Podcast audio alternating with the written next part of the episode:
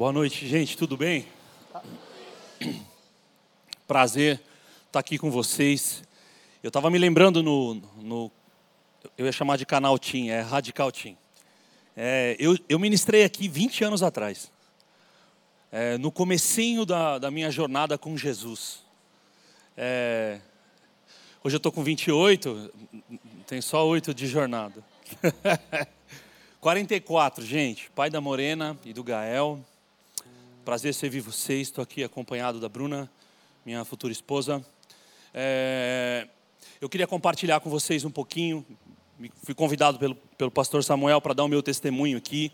É, eu, eu vou contar meu testemunho. Eu estou olhando o relógio aí. Já está tempo esgotado ali, gente. Assim não dá, pastor. Ó, vocês estão vendo, ó, peguei o microfone 8 e 7, ok, gente? É, eu vou contar a minha história eu só queria deixar aberto, se der tempo. Uh, deixa aberta a tua Bíblia, por favor, em Atos 14, 19. Eu nasci num lar cristão, família. Uh, eu me batizei, fui batizado na igreja católica e na igreja evangélica. Minha mãe evangélica, meu pai católico. E fui batizado na igreja católica quando nasci. Com sete para oito anos, meu pai se converteu. Eu nasci e fui, eu sou cria do Taboão da Serra, muito legal, né, gente? Tem alguém tá bom aí? Não. Aí. De que lugar tá bom? Hã? Quisaimon, a gigante avenida lá. Eu sou o Taboão da Serra e você já teve que responder a pergunta de o que você vai ser quando crescer? É mó difícil, né? E na minha casa também tinha dessas assim. Meu pai feirante, meu pai vendia. Meu pai tinha uma Kombi velhinha e ele ia me buscar na escola, na Vila Sônia. E ele oferecia verdura, oferecia cebola, batata, essas coisas enquanto eu estava esperando eu sair da aula. Muitas vezes eu fugia dele, tinha vergonha, porque na minha, na minha rua, lá no Tabuão, tinha alguns pais que tinham trabalhos melhores, que eu achava que eram melhores. Minha mãe era vendedora de loja, começou loja pernambucana, e, e, na minha infância foi, foi vendedora de uma loja dentro do shopping Iguatemi, que na época era o, era o shopping mais boy de São Paulo. E a minha alegria era ser humilhado pelos boys quando eu ia encontrar minha mãe no trabalho. Tô brincando. Eu ia lá e eu via o jeito como eles se vestiam. Eu lembro exatamente do jeito. Era New Balance 1600. Quem tem entre 38, lembra? O Dilon está aqui, né? Tem minha idade. New Balance 1600, calça leves 501 e polo Ralph Lauren. Todos os boys de Guatemi usavam isso.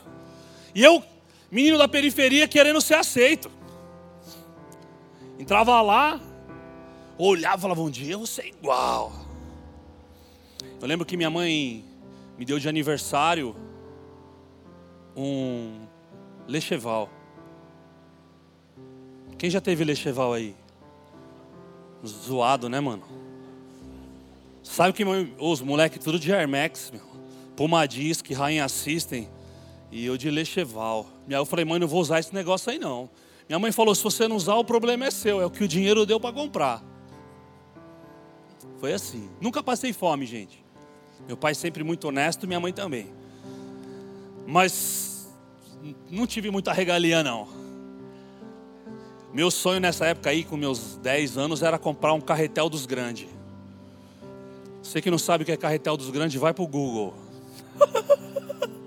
carretel dos grandes, meu. Soltando pipa na quebrada. Só dava para comprar um carretel dos pequenos. E aí você tomava um relo, não sabe o que é relo também. É quando você perde seu pipa. Alguém corta seu pipa, que passou o cortante. E eu fui criado assim, na rua, meu. Minha mãe trabalhou a vida toda, meu pai também. Então, minha avó passou boa parte da minha infância. Com 10 anos foi quando eu comecei a empreender. Porque eu queria ter um carretel dos grandes, eu queria ter o tênis dos meninos do shopping.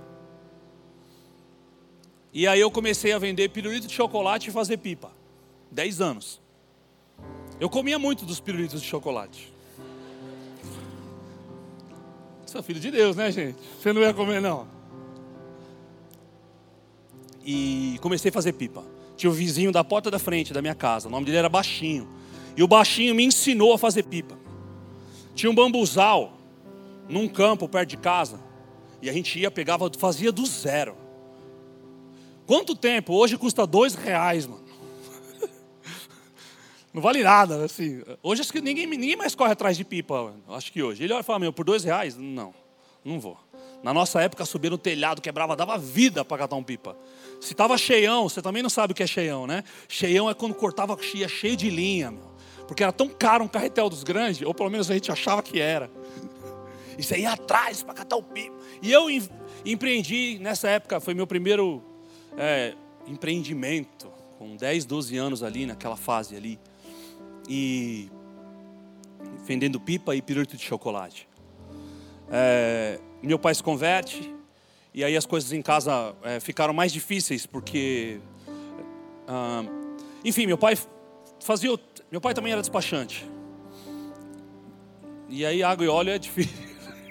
oh Deus, eu amo meu pai, cara. Maior cara da hora. E aí meu pai acabou abrindo um monte de escritório, porque fazia um monte de coisa aqui não, e ficou só vendendo verdura e as coisas e tal. E, enfim, com 14 anos eu me batizei. É, minha primeira experiência com Deus. Com no mesmo 14 anos eu tive meu primeiro porre. Fui jogar bola e junto com os amigos a gente comprou meia dúzia de cerveja e eu tive um porre. Com 16 eu comecei a fumar maconha. Nessa época ah, eu comecei a cometer pequenos delitos também. Roubava boné, dinheiro da minha mãe, ia no mesmo shopping e aí entrava nas lojas americanas, catava um chocolate, catava umas coisas, entrava em loja e saía usando duas calças. Tudo isso porque não tinha uma identidade formada.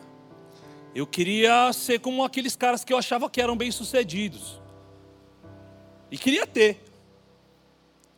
Eu também não sabia o que eu queria ser quando crescer. É, eu tenho uma irmã chamada Vivian, ela é mais velha que eu, três anos. E a minha irmã não teve a oportunidade de fazer faculdade. Eu tive, porque a coisa melhorou um pouquinho na minha casa quando minha mãe foi promovida a gerente. Então as minhas escolhas já não eram mais baseadas na ausência de recursos só, porque de fato eu queria viver umas coisas e, e o meu grito de independência e a minha rebeldia e enfim. E aí eu me enveredei por um monte de caminho. Eu tinha um sonho. Eu comecei a trabalhar com 15 anos. E eu tinha um sonho de morar fora do país. Eu não sabia direito se ia ser Londres ou não sabia se ia ser Nova York. Mas era, uma, era um absurdo. Minha mãe dizia: para quê? Quando? E tem que trabalhar. E eu comecei a trabalhar cedo porque minha mãe percebeu que havia ah, uma chance de eu me perder. Então eu pichei, eu fiz um monte, me envolvi com a torcida do meu time que é o único que tem seis brasileiros, três mundiais, três libertadores. Ainda bem que tem crente aqui, Deus. Um são de Jorge e um são de Paulo. Quem entendeu, glorifica. Enfim, entrei para a faculdade. Mas antes disso, gente, aquela resposta do que eu vou ser quando crescer. Difícil, né? Escolher a carreira. Muito difícil. Você pensar no que você vai ser para a vida toda com 17 anos. Eu me lembro que eu queria ser repórter do Aqui Agora.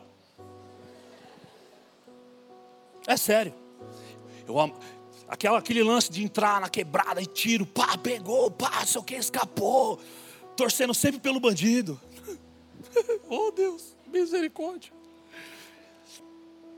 E eu, quando fui me matricular no vestibular, eu tinha que escolher né, o que fazer. Privilégio. Óbvio, na USP não deu, né, gente? Não rolou, não passei nem da primeira fase. Mas entre as, as coisas que eu queria fazer, tinham quatro carreiras. Olha o que eu escolhi: matemática, serviço social, aí tem a ver comigo. Tudo bom, Jaque? É, turismo. Turismo, porque eu tinha certeza que quem faz turismo viaja. Não, quem faz turismo, irmão, estourou. É do Cruzeiro para Veneza, de Ve... é, estourei. E por último, jornalismo. As quatro carreiras.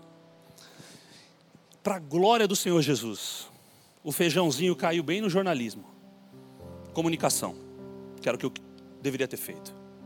Mas eu não imaginava como Deus ia conectar tudo isso.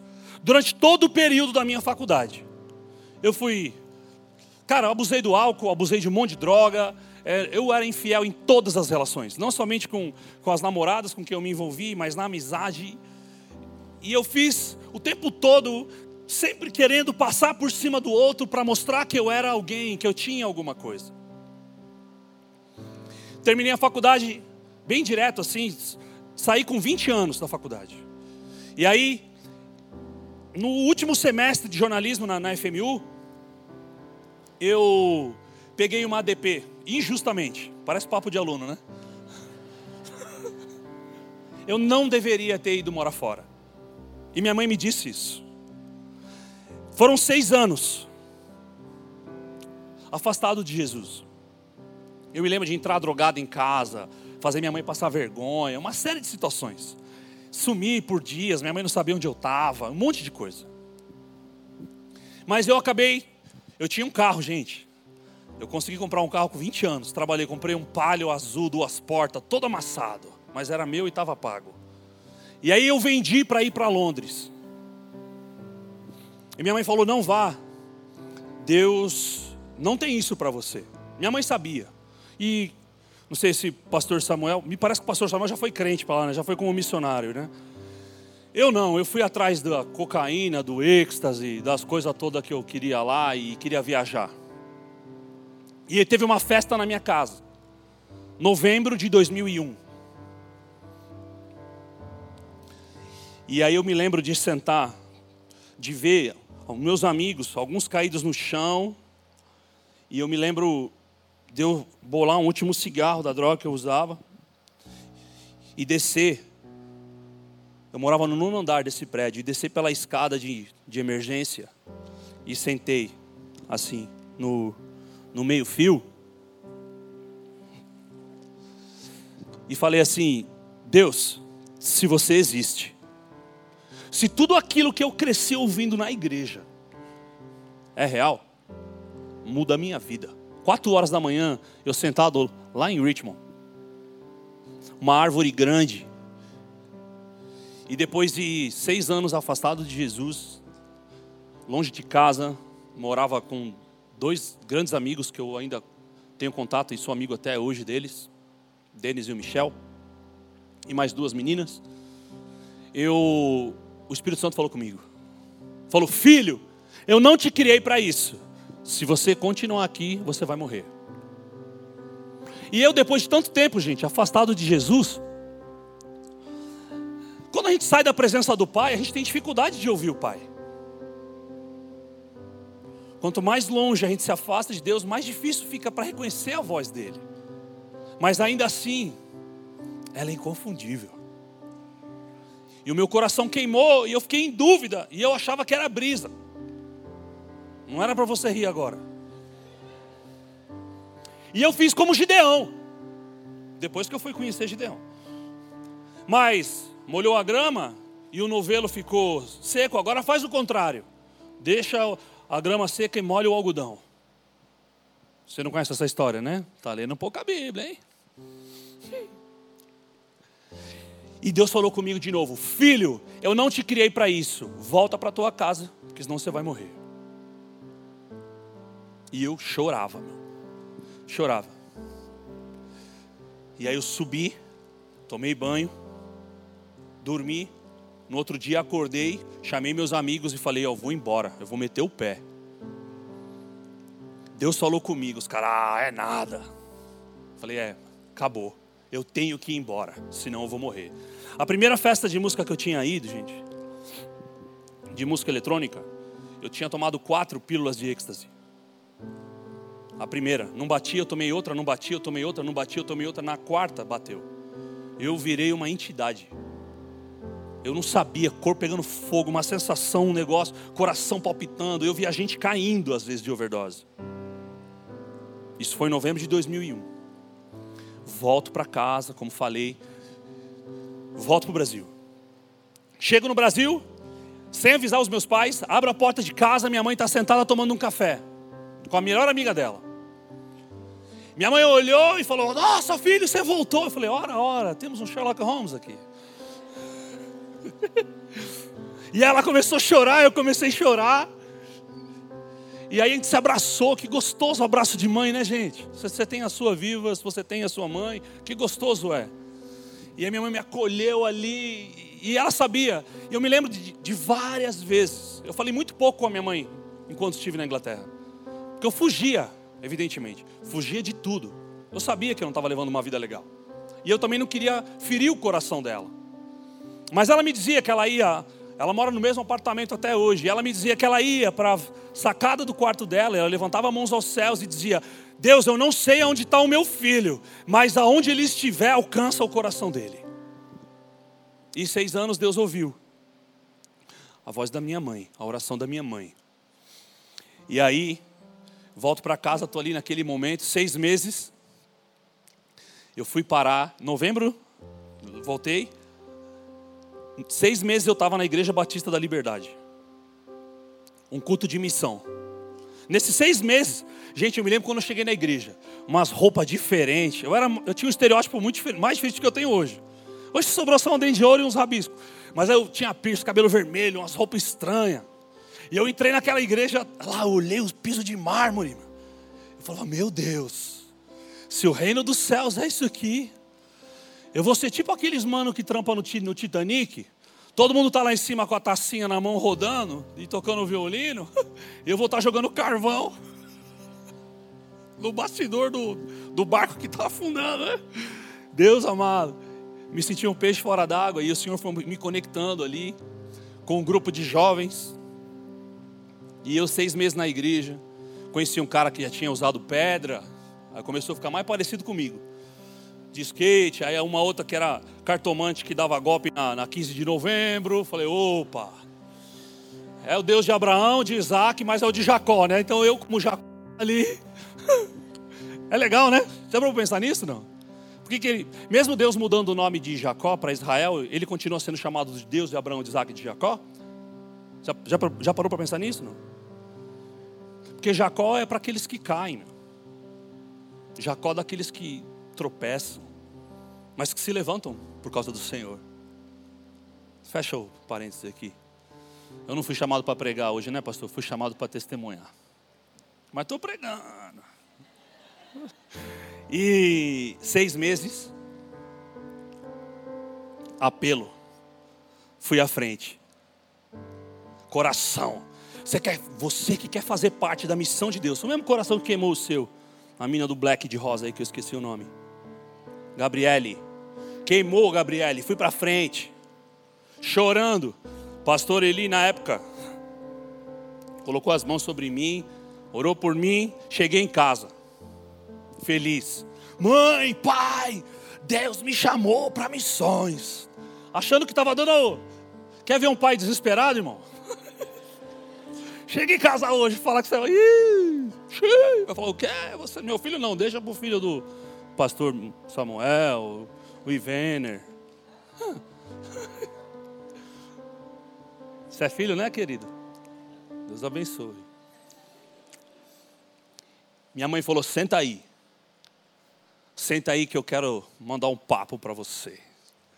Falou, Gabriel, o dia que você foi apresentado na igreja, quando o pastor te pegou no colo, o Espírito Santo me disse que você seria um missionário. E hoje, 22 anos depois, começa a se cumprir a palavra de Deus na sua vida. E eu falei, mãe, por que, a senhora nunca me disse isso? E ela falou assim: porque eu preferi acreditar no que Deus havia me dito. Fui para Jocum, fiz uma escola de missões urbanas, depois fui para o seminário. Em meio a esse tempo, nós dentro da Igreja Batista da Liberdade, e esse foi o motivo que me trouxe para pregar aqui 20 anos atrás, a gente fundou uma missão, eu fundei uma missão com esses jovens que Deus uniu ali, se chama Extreme Impact. E a gente saiu, cara, meu Deus, era tão legal, porque a gente começou a participar dos evangelismos com a igreja, nada contra, mas é, não falava a linguagem do, do povo na rua.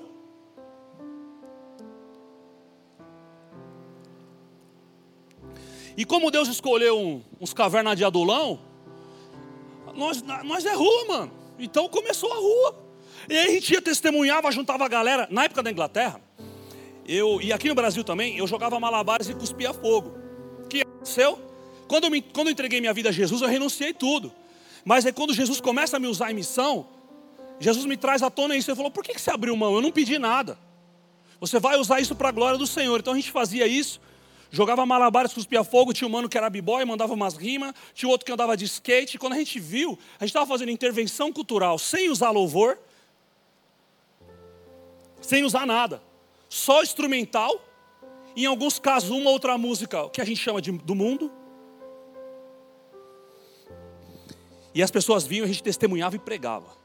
E foram multidões, gente. Eu, assim, eu falo para a glória do nome do Senhor, assim. Deus nos levou para lugar tipo 8 mil, 40 mil pessoas, para casa de recuperação para 15 pessoas. E a gente começou a fazer, vender isso. E aí começou para tudo que é lugar. Cara, começou a periferia de São Paulo, depois foi segunda viagem missionária, Duque de Caxias. Eu me lembro em Duque de Caxias, da gente pedir autorização para o tráfico, para entrar na favela, na Baixada Fluminense.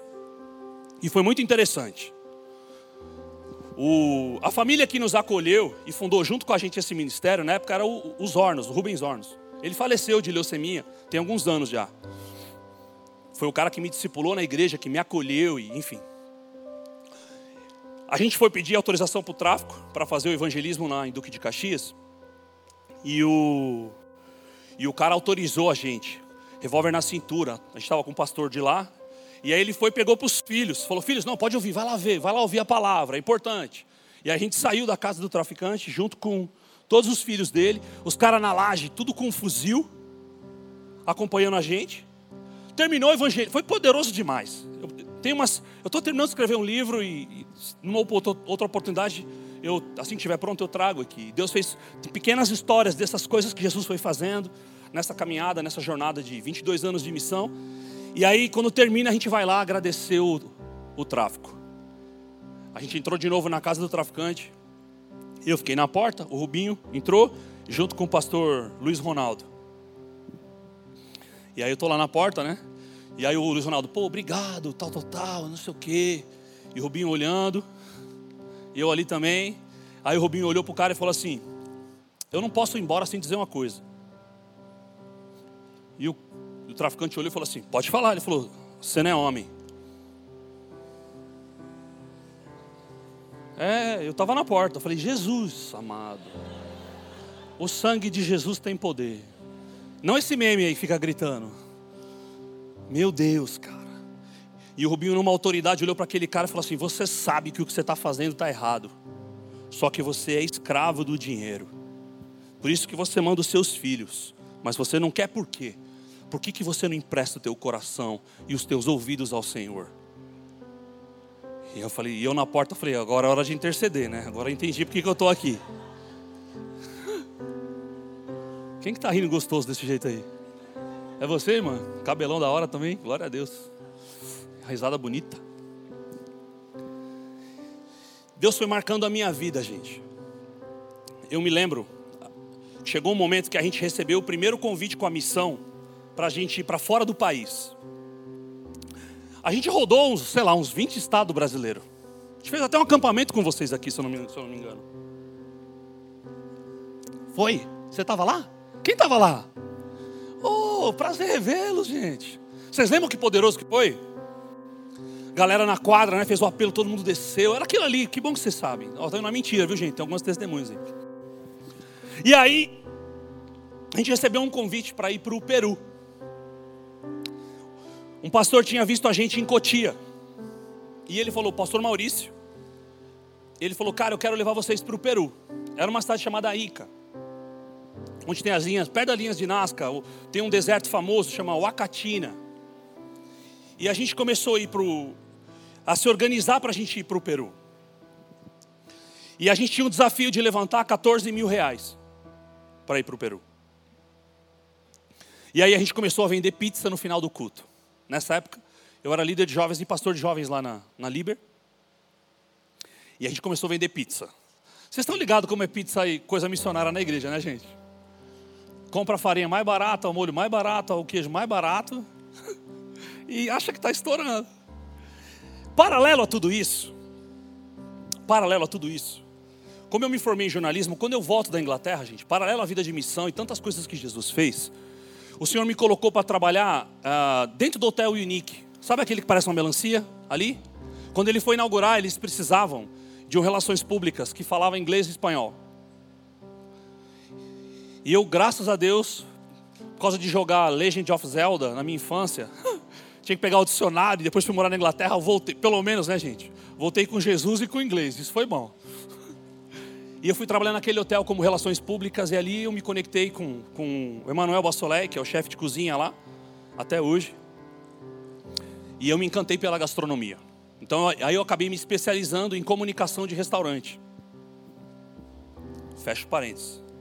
O Gabriel vendendo junto com os missionários, vendendo pizza na Igreja Batista da Liberdade para levantar os 14 mil. Chegou o um momento que eu fui oferecer pizza para um membro, eu lembro, lá no saguão, a gente fazia as pizzas do zero. Farinha, era, cara, da vazia, ela não era boa. A gente fazia com muito carinho. Coitado dos meus amigos vão ler isso hoje, vão ficar ofendidos. Não é que a gente estava. A intenção era muito boa. Porque a gente precisava levantar os 14 mil. Só que chegou, acho que em dois meses, os membros já não queriam mais comprar. Eu me lembro de um membro olhou para mim e falou assim: Eu não vou comprar, não, por quê? Eu já tenho três congeladas. E aí a gente começou a pensar, e foi quando o Espírito Santo me entregou uma chave. A chave que Jesus me entregou foi assim: o que você está fazendo está errado. Porque você transformou o dinheiro no fim das coisas. E o dinheiro é só um meio das coisas. É só o meio pelo qual eu quero estabelecer o meu reino. Quando você tinha que escolher sua profissão, você achou também que a tua profissão era o fim das coisas. Alguns escolhem até a profissão pelo salário. Quando você define a sua profissão pelo teu salário, quem está mandando não é Deus, é Mamon. Porque é o dinheiro que é o fim? E todo mundo aqui já trabalhou por dinheiro, hein? Não é horrível? Quando você, e eu sei que a gente precisa pagar a conta, viu, gente? Sei. Mas a gente não precisa do Espírito Santo para pagar a conta. É só passar o QR Code e paga na hora. É mágico. A gente precisa do Espírito Santo para ser obediente e fluir no rio de Deus. Aí a gente precisa. Tem gente que acha que toda promoção é de Deus. Já parou para pensar nisso? Pastor, fui abençoado, Deus abriu uma porta, vou ganhar o dobro. Então é fácil negociar com quem gente que pensa assim. Só dá o dobro que você acha que é Deus. Está entendendo? E a nossa chave era: preciso do recurso, preciso do recurso. Eu sei que o, o final era levar a missão para lá. E Deus mudou isso dentro da gente. O que, que ele fez? Ele falou: vocês vão fazer um hambúrguer decente. Vocês vão fazer o melhor hambúrguer do Brasil. Parece pre, é, pretencioso. Mas isso mudou dentro de nós. Foi Deus que nos ensinou isso dentro da igreja. E não é. Eu participei de um podcast esses dias, contei isso aí, falando, pô, tá fazendo da igreja um comércio. Eu só respondia dizendo, amigo, vai ler o contexto. Não, não cantou um real pra gente. Era tudo para missão. A gente tinha que levantar os 14 mil e aí a gente mudou a chave. Ao invés de usar a cantina da igreja, a gente montou isso em 2013, gente.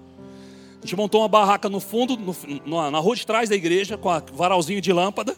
2013. E aí, ao invés das pessoas irem comer porque tinha missão por trás, elas iam comer porque era bom, ou pelo menos a gente achava que era bom. E aí, Instagram, eu fazia isso para o Bassolé e para o Alex Atala, para um monte de chefe de cozinha. Foram 22 anos trabalhando como relações públicas. Para um monte de chefe de cozinha, o Jefferson Rueda, Casa do Porco. Viajei com Fogaça, com uma galera. Conheci todo mundo, os grandes. Eu falo isso para a glória de Deus. Deus me levou para um lugar de influência de trabalhar com, com certeza, com os 20 maiores cozinheiros do Brasil. Pelo menos os que estão na mídia. E eu nunca imaginei que Deus ia conectar isso com a missão. Não, não estava no. Eu, eu, tinha um coração, Deus, Deus me fez sentir a dor do missionário. Eu me lembro de 2009, quando eu fui. Nós fomos plantar uma igreja numa cidade, junto com a Durvalina, que eu vi que ela vai falar numa conferência aqui. Eu sou betelino também, me formei no Betel. E quem deu o ru aí? É, glória a Deus, mano. E eu, a gente fechou uma parceria com a Durvalina, a gente foi plantar uma igreja em Cubati. Uma cidade de 7 mil habitantes. Esses seis jovens que oravam aqui, lembra que eu falei para vocês que nasceu o Extreme? A gente, por um ano, a gente estabeleceu um compromisso de manter o John e a Sanduelma no campo missionário. sem sair do orçamento da igreja. A igreja do John ia enviá-lo, o Betel dando suporte como instituição, só que seis jovens do Extreme, nós nos comprometemos a manter eles no campo missionário com 1.250 reais por mês. Não tinha outra fonte de renda, era a gente. E eu me lembro que de três em três meses eu ia para lá, era uma saga, gente. Eu saía da minha casa para o aeroporto, Congonhas, Congonhas, rodovia, Congonhas, João Pessoa, João Pessoa, rodo, um táxi para rodoviária, rodoviária, outra, um mototáxi, um moto... eu chegava no sábado, eu saía sexta-noite, chegava no sábado, duas, três da tarde, lá em Cobati.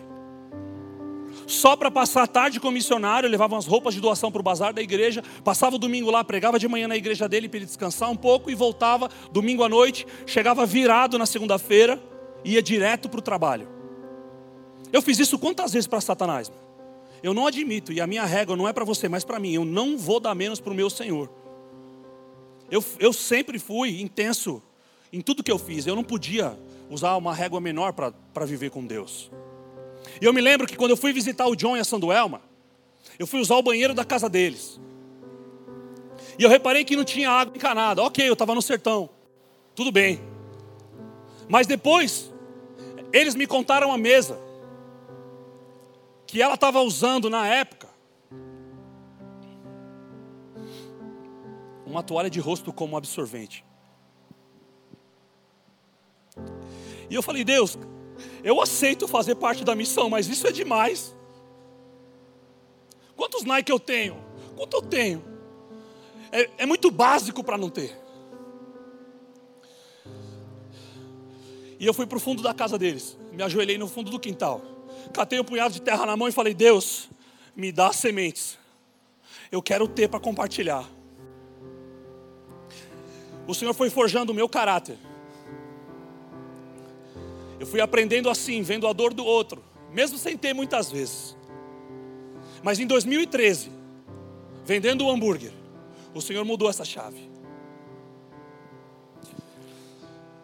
A gente foi participar de um evento, primeiro era só o domingo na igreja. Eu trabalhava numa agência de comunicação para esse monte de chefe que eu falei. Eu era coordenador dessa agência. E foi tão interessante porque na época o Cláudio, o dono, criou um evento, a gente criou juntos um evento chamado Burger Fest. Já ouviram falar? Acontece até hoje. Nasceu lá na nossa na agência dele, né? E aí ele falou assim: "Eu quero ter um fundo social nesse evento. Acha um projeto que tem um hambúrguer bom para colocar e a renda revertida para eles. Nós vamos conseguir a carne, o pão e tudo, e eles vão vender e vão levantar recursos para esse projeto. E irmão, pensa, eu trancado na sala com ele, doido para falar: põe o meu, põe o meu, põe o meu. E no momento ele olhou e falou assim: ele me fez uma pergunta. Ele falou assim: teu hambúrguer é bom? Você não está fazendo hambúrguer lá na igreja para as crianças?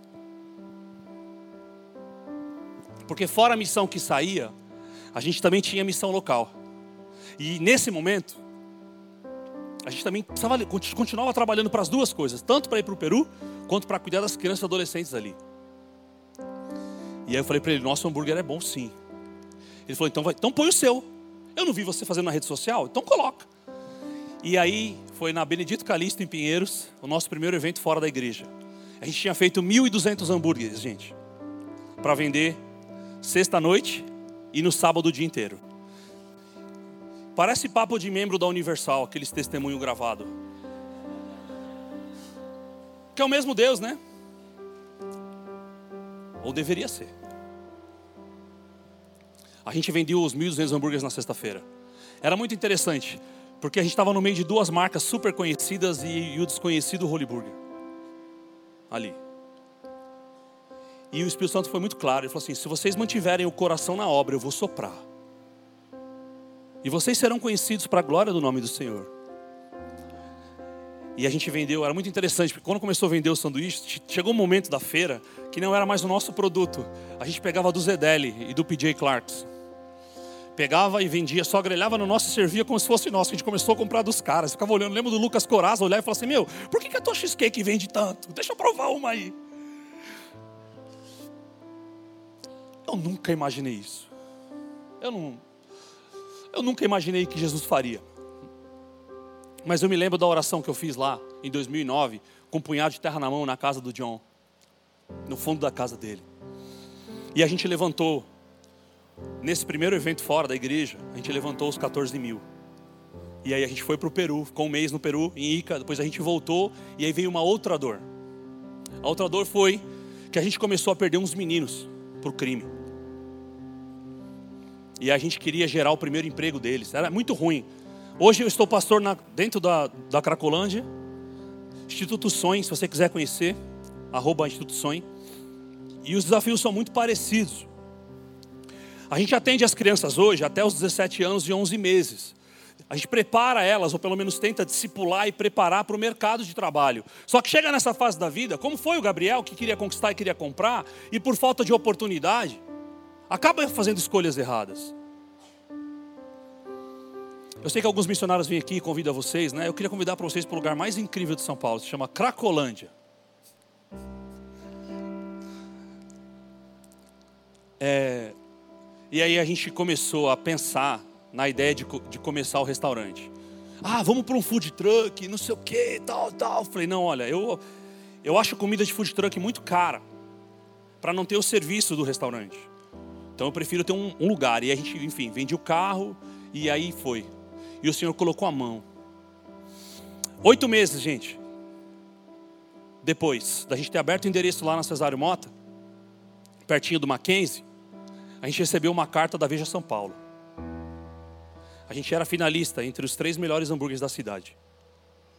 Que loucura. A gente olhava e chorava. Mas antes disso, aconteceu uma coisa muito bonita. O nosso primeiro funcionário foi o Janderson. E o Jan, no dia do pagamento, o primeiro pagamento dele, o primeiro mês da gente com endereço físico, ele chamou a mãe para para receber o salário. E levou a sobrinha dele junto. Eles entraram no Holy Burger. Ele pegou o envelope com cheque.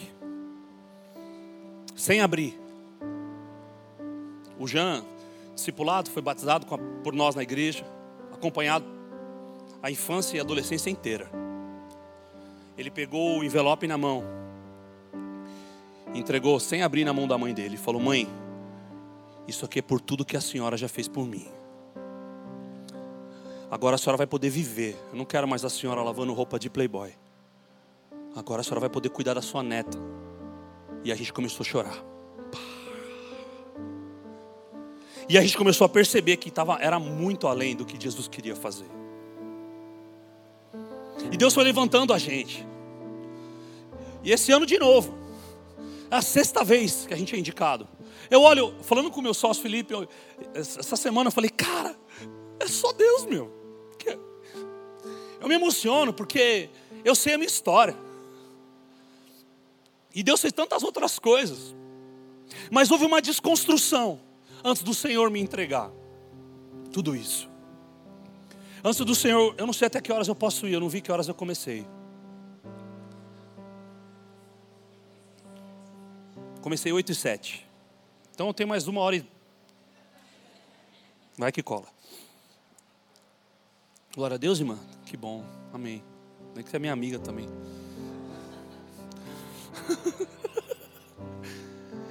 eu olho para a história e eu vejo tudo que Deus está fazendo, tudo que Ele fez e está fazendo.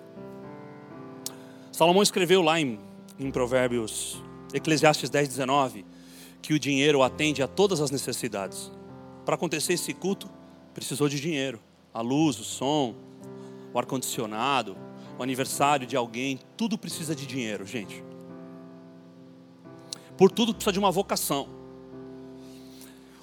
O nosso desafio e o nosso problema é a gente não deixar isso ser o fim das coisas. Deus não está preocupado se você é médico ou porteiro. Não é mais honroso ou menos honroso se você é um gari ou um advogado. Para nós cristãos, o que é, que tem valor para Deus é um coração quebrantado, contrito. É ser verdadeiro adorador. Jesus foi muito claro a respeito das riquezas. E ele, Ele diz que não tem como servir aos, aos dois senhores, ou se agrada um e desagrada o outro. E riqueza, no aramaico, nesse texto, é mamon. Você tem, e eu também, nós somos insatisfeitos. Você sabia que você nasceu egoísta? Você não virou? Você nasceu insatisfeito? Você não virou? Por causa do pecado original?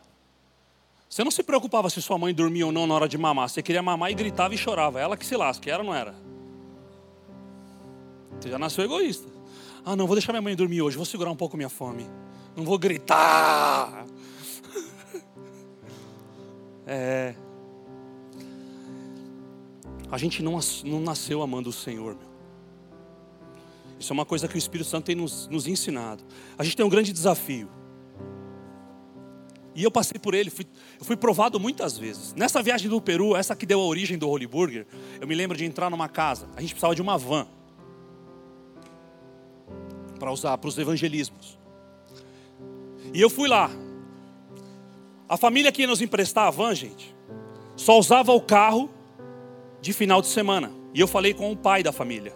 Ele falou: pode usar de segunda a sexta. Na sexta noite você traz aqui, porque no sábado eu uso com a minha esposa e com os meus filhos. Eu falei: glória a Deus, tá ótimo. E eu fui lá, sem nunca ter visto o cara, sem conhecer a esposa. Eu entro, toco a campainha, entro na casa junto com outro missionário, o Michael na época. Sentei aqui no volante, plástico no banco, cheirando novo. Engatei a ré na garagem da casa da mulher e comecei a chorar. Eu falei, Deus, só você faz isso. Eu não sei se eu emprestaria, não, Senhor. E chorando, dando ré no carro. E eu falava, meu Deus, Pai. Esse reino que a gente fala tanto é real. Ele existe mesmo. Deus foi provando o meu coração diversas formas. Na pandemia, gente, a gente ficou fechado por seis meses, sem entrar um real. Só que, como eu conheço, conheço um monte de dono de restaurante, o que aconteceu? Foi quando conheci o Odilon. É, Jaque também, né? Bruna, está em algum lugar por aí também, que são daqui servindo junto com a BCP, né? E uma série de coisas que a gente experimentou na pandemia. Eu acho que o mais próximo que eu tive de um avivamento foi na pandemia. Mas fica para uma outra oportunidade se tiver. Eu me lembro, a gente entrava e fez. Eu nunca preguei tanto o evangelho na minha vida que nem foi na pandemia. Todos os dias, não somente eu, mas toda a equipe que estava lá. Todos os dias da pandemia, sem exceção, a gente ia na favela do Moinho, em algumas ocupações, e tem uma ocupação embaixo do viaduto Rude. Aquele viaduto que sai da Princesa Isabel e vai para Barra Funda, naquela avenida ali, onde tem a favela do Moinho do lado direito, ou, ou dependendo de onde você está, esquerdo, ali moram 70 pessoas, e ali a gente chamou de ocupação da Marcela, porque a Marcela é uma liderança, uma líder ali. E a gente ia todos os dias entregar, fazia um culto lá, entregava o almoço. E eu me lembro que na noite anterior, no meio da pandemia, meu filho pediu um todinho. Lembrou, Dilon?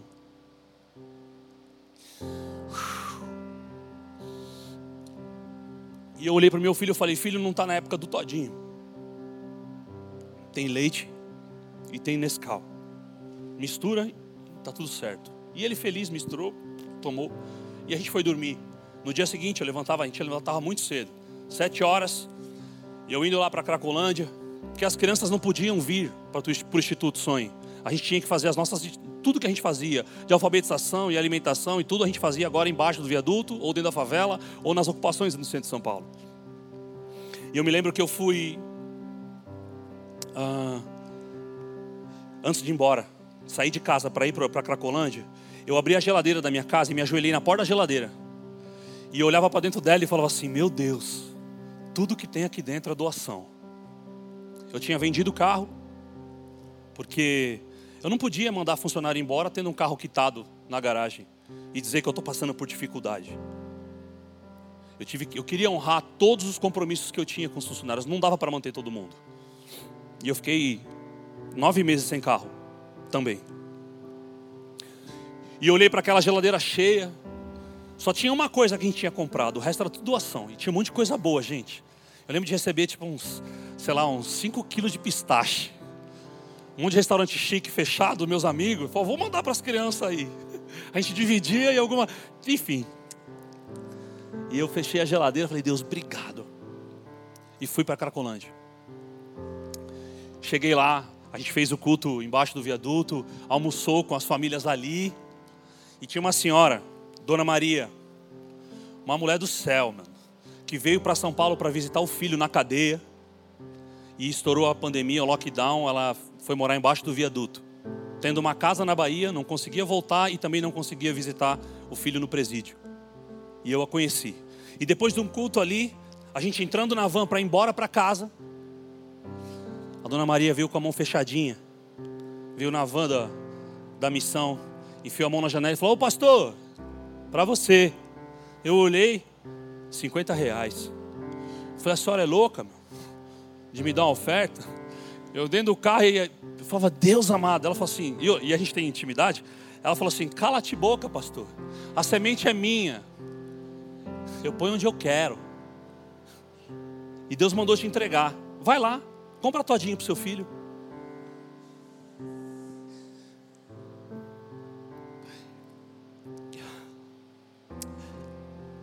Deus é bom, gente. Uma mulher embaixo de um viaduto ofertando eu com meu apartamento quitado, só estava sem carro, mas com quatro negócios, seis meses sem nada e, e Deus no detalhe. Meu filho não ia morrer se não chegasse aos 50 reais. Deus não estava provando nada. Era sobre o cuidado dele. Deus me confrontou agora recentemente. Eu estava numa estação de esqui. Agora de férias. Uma viagem espetacular depois para a Amazônia, mas antes disso, nessa estação de esqui, meus filhos.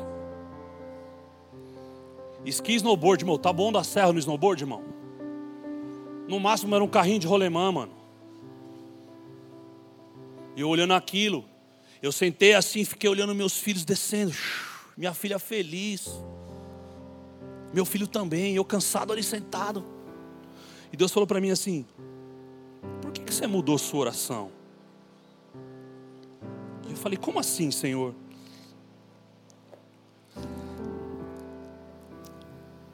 Quando você, você se esqueceu daquela oração que você fez na casa do John, quando você não tinha dinheiro, você orava para multiplicar. E hoje você tem, glória a Deus por isso. Mas por que, que a tua oração mudou? Você agora é independente? Você faz com a força do seu braço? Ao invés de você orar, você abre o aplicativo?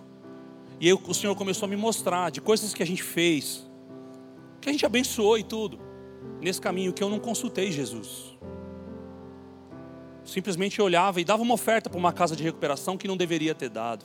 Uma coisa aqui, outra colar. Dessa emancipação. De achar que porque agora eu tenho, eu, eu, ao invés de orar, eu faço.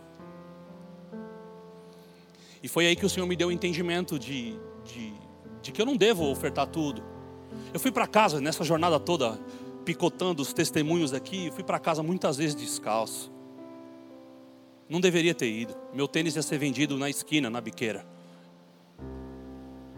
Você quer se livrar de um pobre? De alguém que está com necessidade?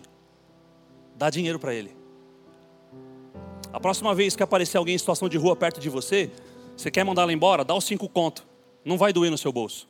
Eu te garanto que ela vai sair de perto de você. Agora, se você quiser transformar a vida dela, chama ela para tomar um café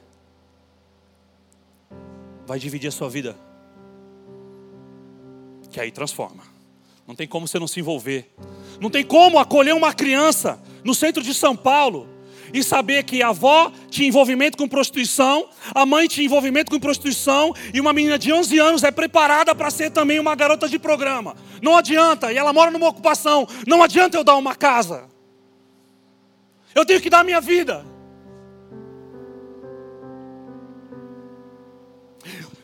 É uma construção, irmão. Sem perceber.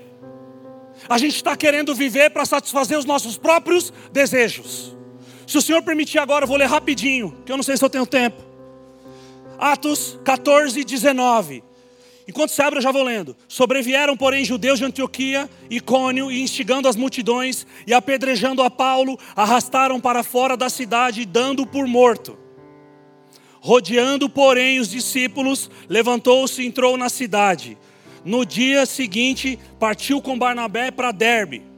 E tendo anunciado o evangelho naquela cidade, feito muitos discípulos, voltaram para Listra, Icônio e Antioquia. Até aqui tá bom. O que, que esse texto tem a ver com tudo? Foi dito aqui. Paulo foi um instrumento de Deus para a cura de um aleijado em Listra. Glória a Deus. Apedrejado por causa de alguém que ele curou, que o Senhor curou através da vida dele. Aí ele é arrastado e tido como morto. Aí ele se levanta.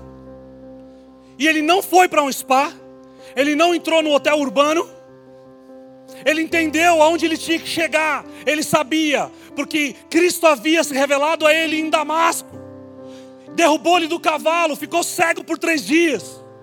Ele sabia que ele ia chegar até Roma, e não era um apedrejamento que o iria parar. Mas em 2017, depois de anos e anos de Cracolândia, eu fui confundido com um policial pelo PCC. Quando isso acontece, você é levado para as ideias. E eu fui. Irmão, no meio das barracas do fluxo da Cracolândia ali, um, um cara olhou para mim e falou: Me segue. Eu falei: Não quero. Me segue, não vou. Ele levantou a camisa, só, só a orelha do, do oitão, você que não sabe o que é oitão, dá um Google. 38, é um revólver. Ele falou, me segue. Eu falei, opa, não vi a hora. Que convite maravilhoso. E aquele cara me conduzindo. Passava no meio, as balanças, o crack, tudo. E eu andando ali. Entrei num predinho, quase em frente à ocupação lá do Carioca lá. Eu já te mostrei, acho que eu mostrei para alguns aqui. Entrei naquele lugar, chegou um mano gordinho, cabelo platinado, olhou para mim e falou: Seja bem-vindo ao quartel-general do primeiro comando da capital, na Cracolândia. Qual que é a situação? Nesse caminho da rua até o quartel-general do, dos caras, eu orei, agradeci a Deus, falei, pai, foi da hora. Que jornada bonita o Senhor fez na minha vida, Jesus. Estourei. Eu ia diretão, sem escala para o inferno. O Senhor me buscou lá na Inglaterra. Obrigado. Cuida dos meus filhos. Orei mesmo. Eu tinha certeza. Porque eu falei, meu, como é que eu vou provar? E aí eu estou ali, o cara olhando para minha cara assim. Tá com o celular aí? Tô. Desbloqueia. Face ID, né? Moderno. Aqui dentro falei, ixi, o celular também já era. Você foi roubada, né, irmã? Mó ruim, mano. Um de aplicativo, restalar de novo, fora o prejuízo, né? E aí o cara, todo educado, eu vou entrar no seu WhatsApp. E eu ali. Funk, música alta, uns usuários descendo, subindo, todo, todos os caras, eu rodeado de uns 10, 12 caras armados. E eu ali, parado. Não achou nada no WhatsApp.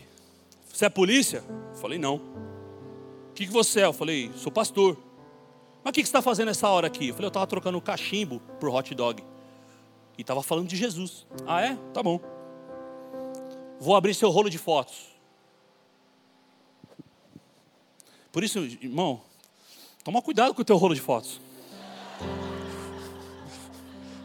O cara olhando, graças a Deus, mano. Só as crianças do instituto, favela do Moinho, só as coisas bonitas da gente lá, cara, cuidando das crianças. E o cara falou assim: agora eu vou entrar no teu Instagram. Não acreditou. Revirou o Instagram, vou entrar no Facebook. Além das avós, serviu naquele dia, o Facebook ainda serve, gente. Não é só para a avó falar com o neto. 15 minutos de agonia. O cara devolveu meu celular. E um cara me, um cara me acusou. Ele é polícia sim, está disfarçado. Graças a Deus, desceu uma usuária da escada. E falou assim: Vocês estão loucos? Ele é o pastor. Naquela hora, o cara devolveu meu celular assim e falou: Perdão, pastor. A polícia entrou se fazendo de evangélica aqui com Bíblia e tudo, e prendeu, gravou a gente e prendeu vários dos nossos. Eu abaixei minha cabeça e falei: Não é possível, Jesus, o Senhor me trouxe aqui para passar esse medo todo. Não é possível. Não acredito, meu. Não faz sentido. E aí eu falei: Espírito Santo, me dá uma palavra de conhecimento aqui dentro.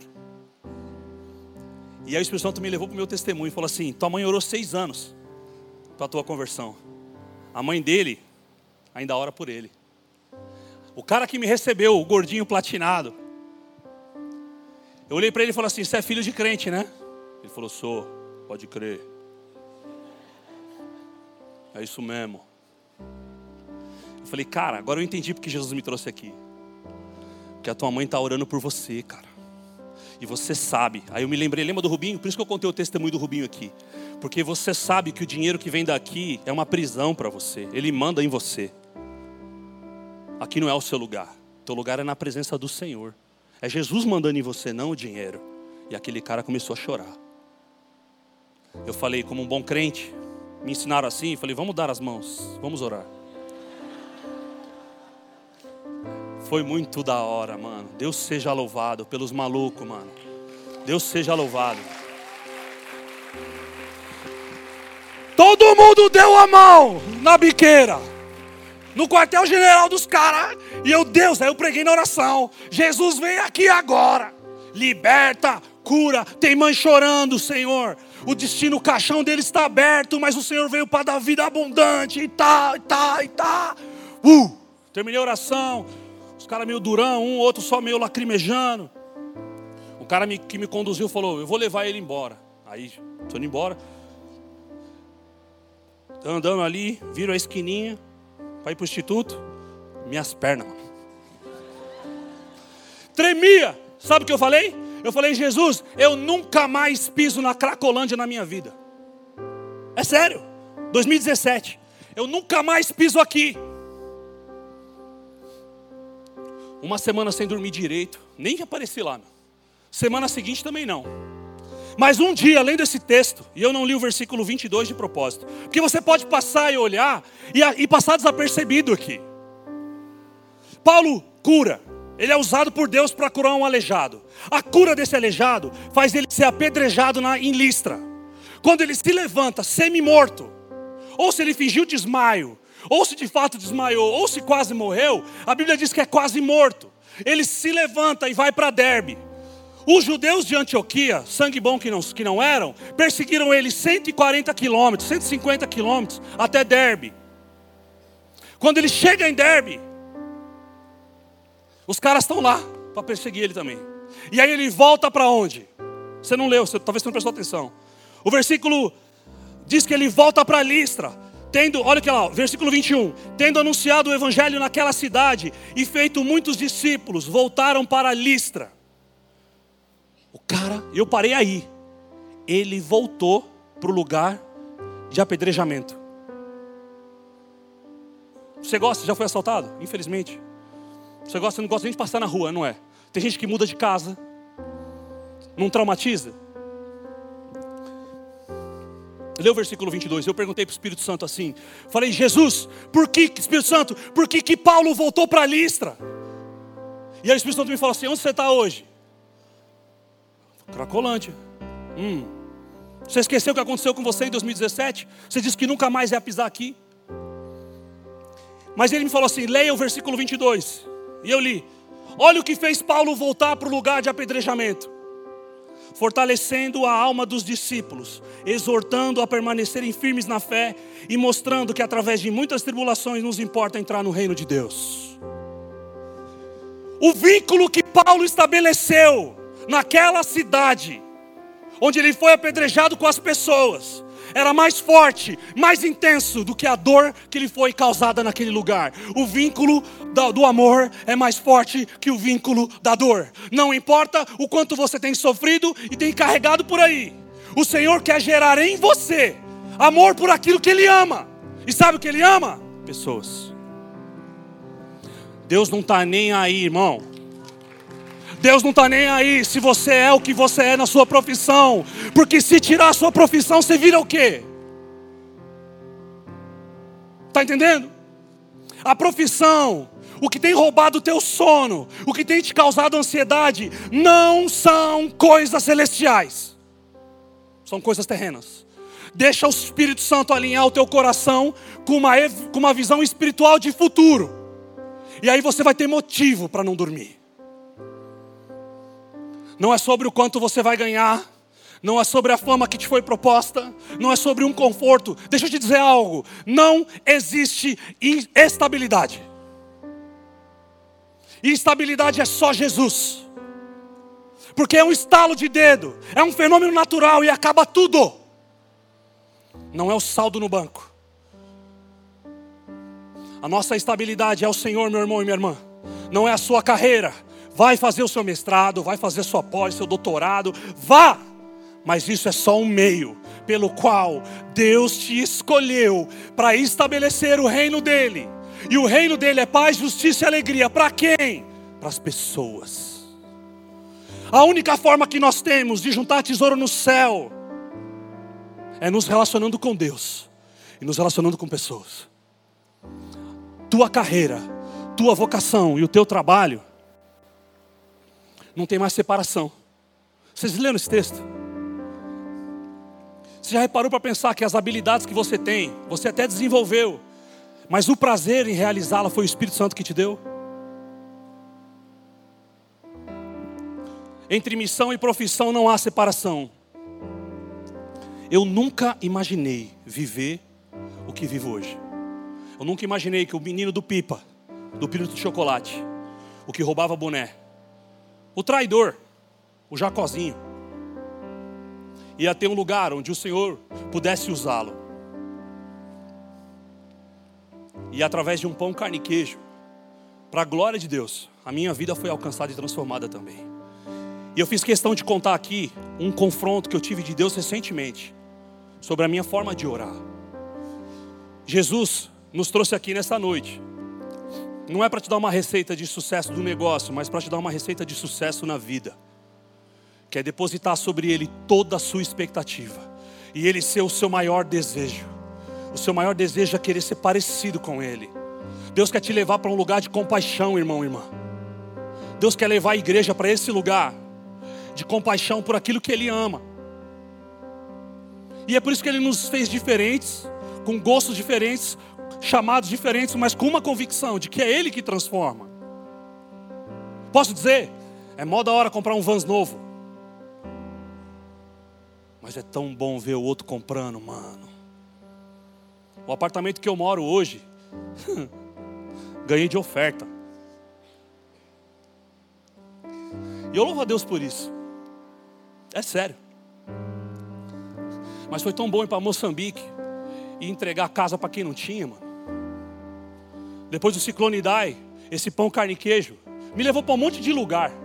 Coisas que o Senhor colocou no meu coração. Eu fui com a equipe do Nici, junto com o Gabriel Chiarastelli, ele ia gravar um documentário.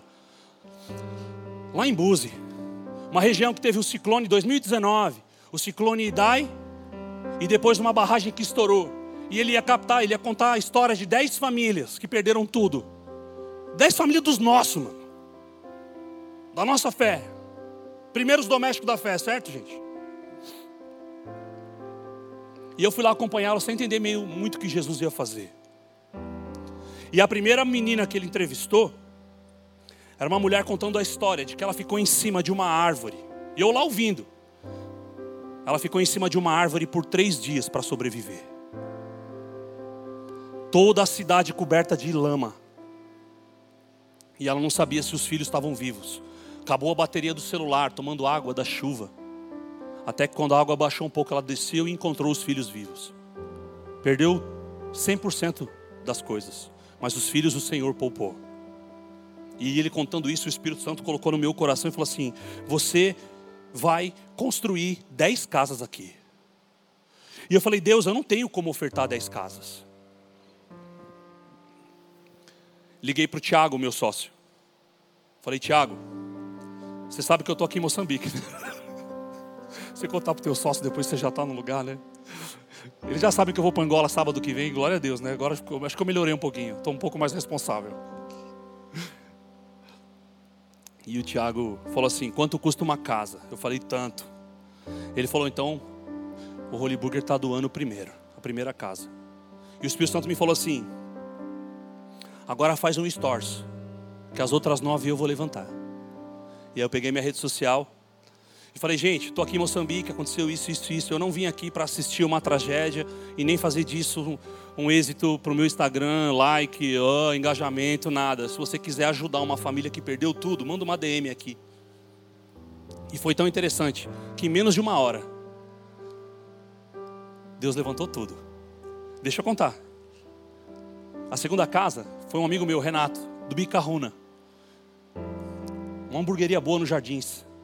Renato me mandou uma DM e falou: quanto custa? Eu falei: tanto. Ele, me dá a conta, vou depositar agora. Prum, cantou a segunda. Dois amigos meus tinham uma reserva, são da Ibabe também. Viram quanto custa? Pum, terceira. E Deus foi fazendo assim. A The Burger Store, que é um empório de hambúrguer também, falou assim: nós vamos levantar a quarta. Pum, foi assim. Tá, tá, tá. Eu só chorava, cara. E depois eu fui, dois meses, morar lá, ficar lá, para a entrega das casas. Ganhar a minha foi demais. Mas entregar ali, eu lembro de uma menina que era, perdeu os pais no ciclone. E ela foi morar com o tio. E ela era abusada pelo tio. E entregar a casa dela, uma adolescente, 17 anos. Ver ela entrando na casa. Eu me lembro de uma outra história. A gente naquela situação toda de fome ali. Eu estava brincando com meus filhos na base missionária. E tinha um menino chamado Manuel. E eu olhei para o meu filho, a gente brincando de Hot Wheels ali. Foi 2019 isso. Quatro anos atrás, meu filho tinha seis anos. Brincando ali. Eu falei, Manuel, está com fome? Ele falou, eu tô. Eu falei, Gael, pega um pacote de bolacha, de biscoito para ele, lá na nossa dispensa. O Gael foi, pegou e deu um pacote de bolacha na mão do, do Manuel. O Manuel pegou o pacote e não abriu. Eu achei aquilo estranho. Eu falei, rapaz, você não está com fome? Vamos comer. Ele olhou para mim e falou assim: Tio, eu. Amanhã o, Car... o Carlito, meu amigo, vai fazer aniversário. E eu sei que ele não vai ganhar presente nenhum.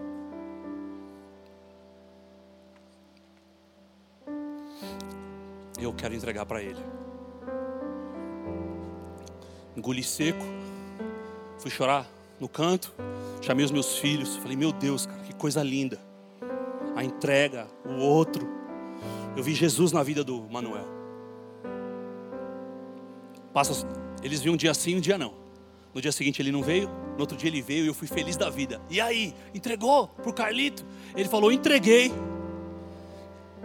E foi o único presente que ele ganhou. Eu falei: glória a Deus, que bênção. Ele falou: Ele não me deu nenhuma, tio, mas não tem problema.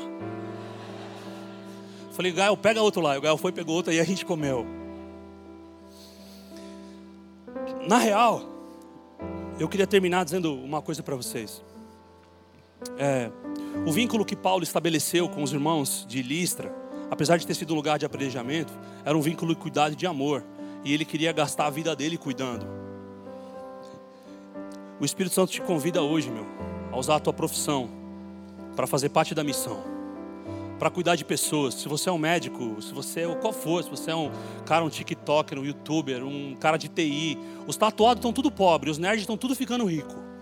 Inverteu o jogo agora. Os nerds eram zoados na escola, agora eles estão ricos. E os tatuados, mais ou menos. Mas tá tudo bem. Tem 12 tribos Israel, né, gente? Deixa Jesus tirar de você essa ansiedade de conquistas e mudar dentro de você, estabelecer em você os desejos dele.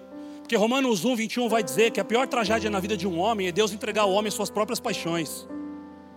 Eu preciso de um Senhor. Eu preciso de um Salvador ainda na minha vida. Eu não me emancipei dele porque eu tenho A, B ou C negócio. Eu preciso dele para fazer boas escolhas. Eu preciso dele para me tornar parecido com ele. Se eu vacilar, as coisas podem tomar conta do nosso coração. E a gente é, por natureza, insatisfeito e egoísta. Deixa Jesus colocar no teu coração a alegria de ver o outro crescer também. De pegar todas as suas preocupações, tudo que tem te dado ansiedade, não tem te feito dormir, sabe? E colocar sobre o teu coração coisas que Ele ama. E aí a visão espiritual do futuro. Para a gente se preocupar com isso. Porque existe uma palavra que ainda há de se cumprir que é a vinda dele. E nós estamos aqui fazendo o quê? O Titanic está afundando, certo, gente? Titanic é a terra, certo? Você vai tocar violino e fingir que não está nada acontecendo. Você vai se entregar para que o outro conheça Jesus e seja salvo. A maior missão da sua vida não é casar e ter filhos e ter uma boa família. Não é só isso. Não é ter uma empresa, não é só isso também. Deus não quer que você seja crente. Meu Deus, agora nunca mais me convidam para pregar aqui. Sabia disso, pastor? Deus não quer que a gente seja crente. Porque crente até o diabo é e treme. Deus nos chamou para ser parecidos com Jesus, meu. E aí, é em qualquer área, em qualquer lugar. Deus te chamou e o Espírito Santo está te transformando, te deu ferramenta. Não é só dom de língua, não. Sabedoria discernimento de espírito, profecia, interpretação, sonho, visão, para te transformar em alguém parecida e parecido com Jesus, para que o teu coração queime por aquilo que o dele chora. Amém? Vamos orar? Se não, conto mais dez testemunhos aqui. Você está disposto, meu? Não é emocional, não, viu, gente? Se esse fundinho te fez chorar, se a história do, do Manuel te fez chorar, não era essa a intenção. É uma decisão racional também, de dizer: Jesus, aí, a Gabriele está indo para o Xingu, talvez você não vá para o Xingu. Me parece que a maioria aqui não vai. Você vai fazer o quê? Você vai reter o que Jesus está te, te, dando? A teologia da prosperidade fez um, um, estrago no nosso meio, gente. E o hedonismo hoje também continua estragando a gente. Cultura prazer a qualquer preço. A teologia da prosperidade fez a gente transformar semente, que são os nossos recursos, em grão. E aí grão a gente não põe embaixo da terra. Grão a gente põe no pote e põe no armário. Porque aqui vai que vem a fome a gente come. Agora a semente a gente põe na terra, porque nasce, vem outro. Ela transformou, infelizmente, a gente transformou a nossa vida, até a generosidade virou evento.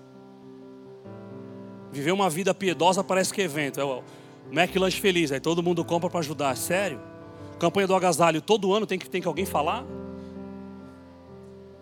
Sabe por quê?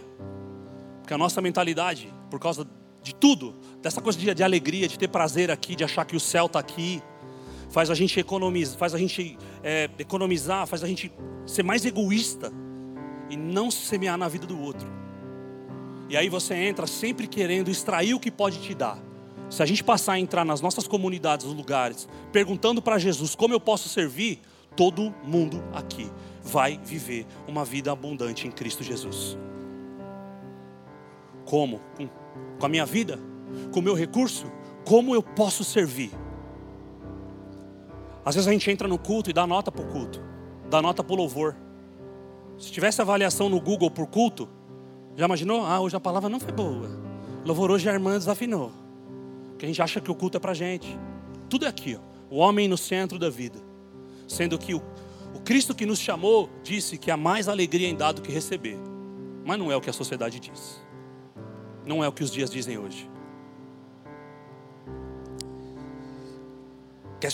Quer chocar ainda mais? Deus disse em Tiago, Tiago escreveu isso, Que Deus escolheu os pobres aos olhos do mundo para serem ricos em fé.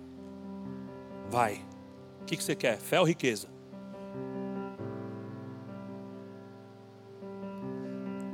Quando tem uns perrengues na mulher do coque que tu vai, que eu tô ligado. Ora por mim, irmã. Ele me deixou. Ora por mim, perdi o emprego. Que Deus levante os homens do coque também, né? O samurai. Por que não? Raspado do lado e o coque em cima. Mas um povo que ora. É um privilégio, gente. É um privilégio. Eu demorei muitos anos para entender. É um privilégio fazer parte da missão de Deus. É um privilégio. É um privilégio ver Jesus no outro. É um privilégio ver Jesus sendo formado no outro. É muito bom. É muito bom andar com Jesus, meu. E eu, Gabriel, eu preciso estar perto desses. Para eu não me perder, mano. É muito tentador tudo isso. Uma vez eu vi o Rodolfo Abrantes falando sobre isso. O Ademar de Campos também. Que nós, seres humanos, não fomos programados para ser ricos e famosos. A gente não sabe lidar, a gente se perde. A gente olha o outro de cima para baixo. E aí vira e mexe, Deus tem que dar uma chacoalhada e, e fazer algumas coisas dentro de nós. Quem é que vai se levantar aqui para abençoar o ministério dela no Xingu? Quem vai? Quem vai? O que vai nos levar para esse lugar de compaixão do outro? Você lembra daquela cena daquele avião? Na Síria, os refugiados caindo. Quem não foi chocado com aquilo? Lembra? O que, que a gente fez com, aquele, com aquela pseudo-compaixão? Nada. Chocou e parou. Você podia orar. A gente, como igreja de Cristo, podia ir para Guarulhos, porque tem 72 refugiados morando em Guarulhos já faz um bom tempo. Deus precisa levantar e mexer com a gente precisa levantar e sacudir a gente, porque senão as paixões daqui são sedutoras demais e tomam conta do nosso coração, gente. E a loucura é essa. Jesus disse isso: se alguém quiser vir após mim, negue-se a si mesmo, tome a sua cruz e me siga. Negar-se a si mesmo é ficar cego para seus próprios desejos. Tomar a cruz é com entusiasmo mesmo que você não tenha tudo. É o entusiasmo. O que roubou o teu entusiasmo do Evangelho, irmão? Irmã? Quais são as preocupações? Tem roubado você, tirado você da sua alegria de servir ao Senhor. E por último, segui-lo. Ele já abriu um doce, vivo, lindo, extraordinário caminho para a gente andar e segui-lo por onde a gente passar. Paulo voltou para a Listra para se arriscar. E aí? Vamos arriscar? nem que isso custe nossa vida. Não existe a possibilidade de Paulo ter chegado no céu hoje, agora, olhar para trás e falar: Ô Jesus, precisava daquela cobra picada na mão depois do naufrágio? Precisava do apedrejamento? O cara foi curado, Jesus. E aí? Porque viveu. Quando ele chegou no céu, ele não era um desconhecido de Jesus, porque ele viveu para Jesus. Que o Senhor te conduza e queime no seu coração tudo aquilo que te prende, sabe? Essas paixões daqui. Não há uma promessa de que tudo vai dar certo. Você pode fazer tudo certo e algumas coisas vão dar errado, mas Deus vai estar com você. Amém? Acabou, pronto. Queria terminar orando. Um dia, eu pedi para Jesus para viver experiências. No começo da minha fé, os missionários vinham, meu, contava milagre, cura, cego. E eu queria contar mais umas, uns 18 testemunhos aqui. Mas essas coisas só aconteceram. Quantas e quantas vezes, irmão, irmão, eu subi um monte querendo ver graveto pegar fogo, nunca vi. Mas o dia que eu parei de buscar os gravetos, irmão, os gravetos começaram a me buscar. É mistério. Nós gosta, né? Eu vi que vai ter um treinamento de evangelismo aqui. Você que tem o sonho de impor as mãos no enfermo e ser curado, isso só vai acontecer quando você amar ele primeiro. Se você amar, entender a dor dele, por mais que você não chegue no ápice e atinja, se colocar por alguns segundos, não para se posicionar no reino e dizer isso ou aquilo. Deus vai operar. Eu vi isso acontecer na Angola, vi isso acontecer uma vez na ocupação da Marcela com Elô, você estava lá, enfim, uma inflamação, tantas outras coisas que Jesus foi fazendo. Mas primeiro tinha que acontecer aqui dentro, dentro de mim. Feche seus olhos, vamos orar. Se você quiser é, se colocar, talvez fazer uma oração perigosa agora, sabe, gente? Uma oração perigosa de total entrega. Eu sei, mas não é entrega para Jesus, porque você já se entregou para Ele. Total entrega e fala: Deus, ó, eu nunca fiz isso, mas eu quero colocar a minha vida inteira. Não é uma parte da minha vida, mas tudo à disposição do céu. Tudo para que o evangelho do reino seja estabelecido através da minha vida. Por onde eu passar, Senhor, eu quero deixar a mentalidade de consumista do Senhor para ser consumido por Ele. Eu quero, eu entrego, Jesus, as minhas finanças. Eu entrego, Jesus, tudo. Eu entrego o meu negócio, a empresa que eu quero criar. Eu quero, Pai, eu não quero mais, eu não quero mais que mamon. Eu não quero mais que as riquezas e os prazeres daqui tomem conta do meu ser, a ponto de eu me tornar insensível ao outro. Se entregue, fica em pé no seu lugar, não vou te chamar para vir aqui à frente, não. Se essa palavra tocou o teu coração, meu irmão e minha irmã, e você quer colocar -se, se colocar à disposição do Senhor, se prepara, porque Deus faz. E a minha oração é para que Ele te surpreenda. Você que vai empreender aí, que o Senhor faça muito mais na sua vida do que Ele fez na minha para que você perceba que o negócio que o Senhor está colocando na tua mão é só um meio de estabelecer o reino. Você que vai empreender com moda, você que está trabalhando com tecnologia, o Senhor está te dando sabedoria, porque Ele vai te usar. Se você não for, você vai segurar a corda para que alguém vá.